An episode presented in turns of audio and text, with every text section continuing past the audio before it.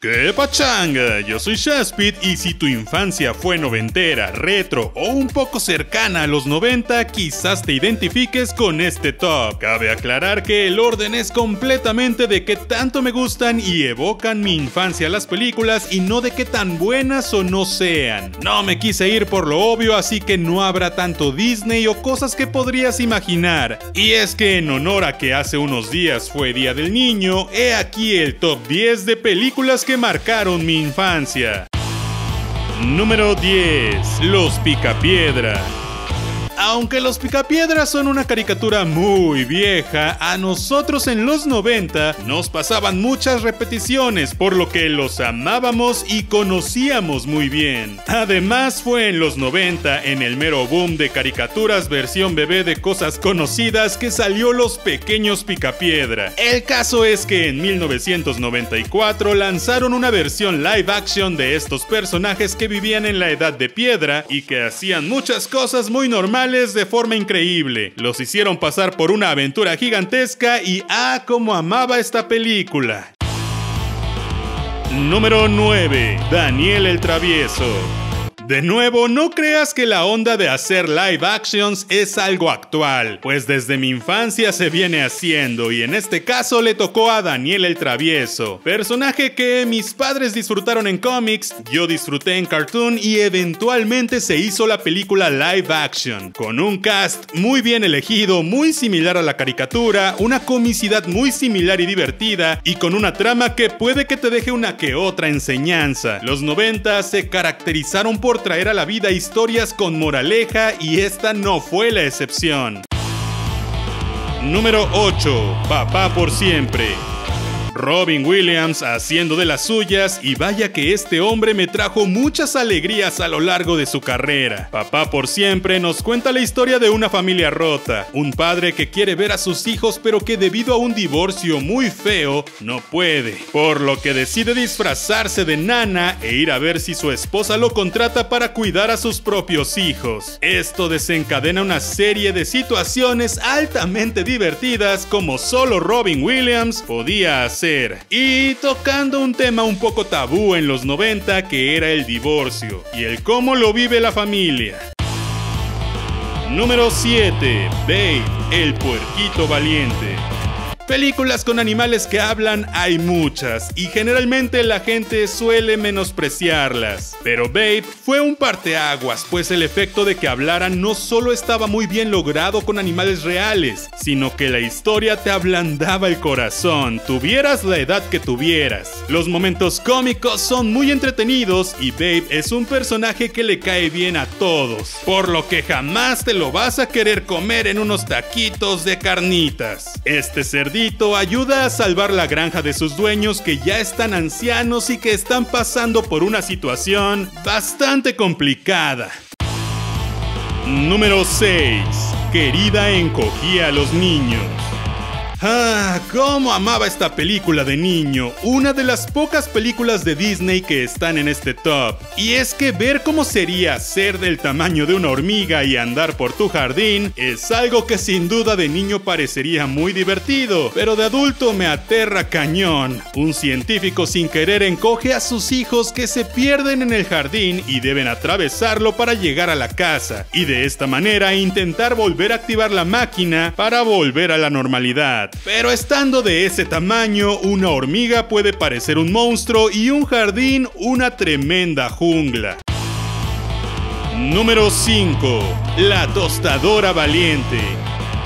Ahora que lo pienso, es una historia un tanto creepy. Puede que la película ya de adultos sea muy cruda para un niño y podría tener muchas similitudes demasiadas con Toy Story. Cosa que eh, tiene sentido pues hay varias conexiones indirectas con gente y con Disney mismo. Pero el caso es que esta película de niño me parecía fenomenal. Una tostadora, una lámpara, una cobija y básicamente todos los electrodomésticos tienen vida y están en la casa de un niño. Es así como muchas cosas al mero estilo de Toy Story, yo diría que casi Toy Story 3, comienzan a ocurrir, pero sí hay demasiados momentos altamente crudos si lo piensas bien. Número 4. Space Jam.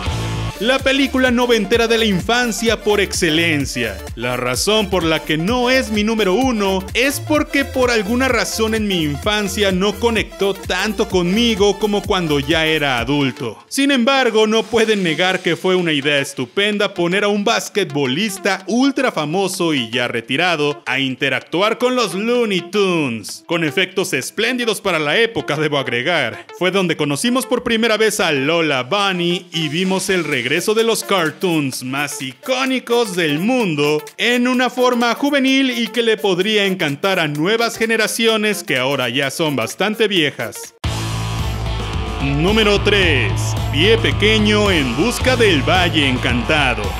Todos sabemos que era una película con la que todos lloramos porque era un niño con el que nos identificábamos pero en versión dinosaurio. En algún momento vemos cómo ocurre el ciclo de la vida y la muerte es donde todos lloramos y vemos que tienen que atravesar grandes lugares y enfrentarse a grandes desafíos para poder subsistir. Claro que después vinieron como 8 secuelas que la verdad es que ya no vi todas. Número 2. Mi pobre angelito. Sí, puede que todos tengamos esta peli más como algo navideño que como algo de la infancia, pero no puedo pensar en mi infancia sin pensar en Macaulay Culkin y mi pobre angelito, o Home Alone, o Solo en casa, dependiendo del país en el que estés. Sin duda, amaba ver esta peli fuera Navidad o no, y es que es sumamente divertida y cuando eres niño es fácil identificarse, o al menos con un niño noventero. Kevin es dejado en su casa por error cuando su enorme familia se va de viaje. Kevin, antes de dormir, desea que todos desaparezcan pues estaba muy molesto y cuando despierta no ve a nadie en casa. Piensa que se hizo realidad su deseo y es así como este niño debe enfrentarse a vivir solo a los 7 años. Y tú que no te vas de tu casa a los 40. Todo va bien hasta que unos ladrones intentan entrar a su casa. Es ahí donde Kevin debe defender su hogar a como de lugar. Y Hice un verso sin esfuerzo. Antes de llegar al número uno, he aquí algunas menciones honoríficas. Jumanji, Robin Williams de nuevo, una peli donde la jungla se apodera de la ciudad gracias a un juego de mesa y aunque hay nuevas pelis, esta siempre será la ganadora en mi corazón. Casper, Gasparín como lo conocemos en México, es un fantasma amigable que fue un cómic, un cartoon y en los 90 tuvo su live action con una historia divertida y enternecedora. Ricky De nuevo otro live action de un cómic que fue cartoon y también fue protagonizado por Macaulay Culkin y que hizo que todos los niños de los 90 quisiéramos tener montañas rusas y un McDonald's en nuestra casa. La historia sin fin. Un perro con bigote, mitad dragón, un Atreyu muy amigable y una historia que al parecer no tiene final. Tan no tiene final que no recuerdo en lo absoluto la historia, pero sé que vi mil veces esta película.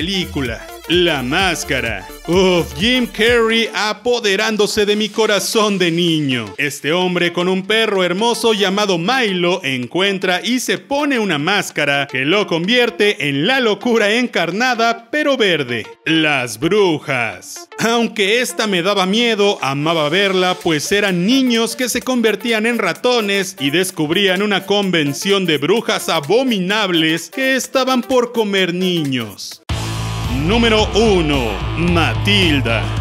¿Quién no quería ser Matilda? Digo, sé que sus padres la trataban horrible, tan horrible que creo que el Div se hubiera infartado. Pero hey, tenía a la maestra Miel, a su amiga trenzuda, era una super genio y tenía superpoderes. ¿Quién no querría tener superpoderes a los 7 años? Más porque podía ser super floja y no moverse y atraer las cosas hacia ella. Además, tenemos a la icónica villana la maestra Tronchatoro. Tenemos a Danny DeVito haciendo lo increíble como siempre y dirigiendo la película. Y bueno, ¿qué les digo? Esta peli marcó a toda una generación y hasta la fecha siguen habiendo retos en internet con la canción. Es por eso y porque siempre estará en mi cocoro que esta es la número uno. Y ya, este fue el top de películas que marcaron mi infancia. Si eres de los 90 o 2000, seguramente también marcaron la tuya. La verdad es que ninguna de estas películas las vi en el cine, casi todas las vi en Canal 5 aquí en mi país, en México, y pues era una época muy diferente pero muy genial. Yo soy Shaspit, no olvides comentarme qué película marcó tu infancia, suscríbete si no lo has hecho, es gratis y me ayuda bastante, y yo te veré la próxima vez. See ya.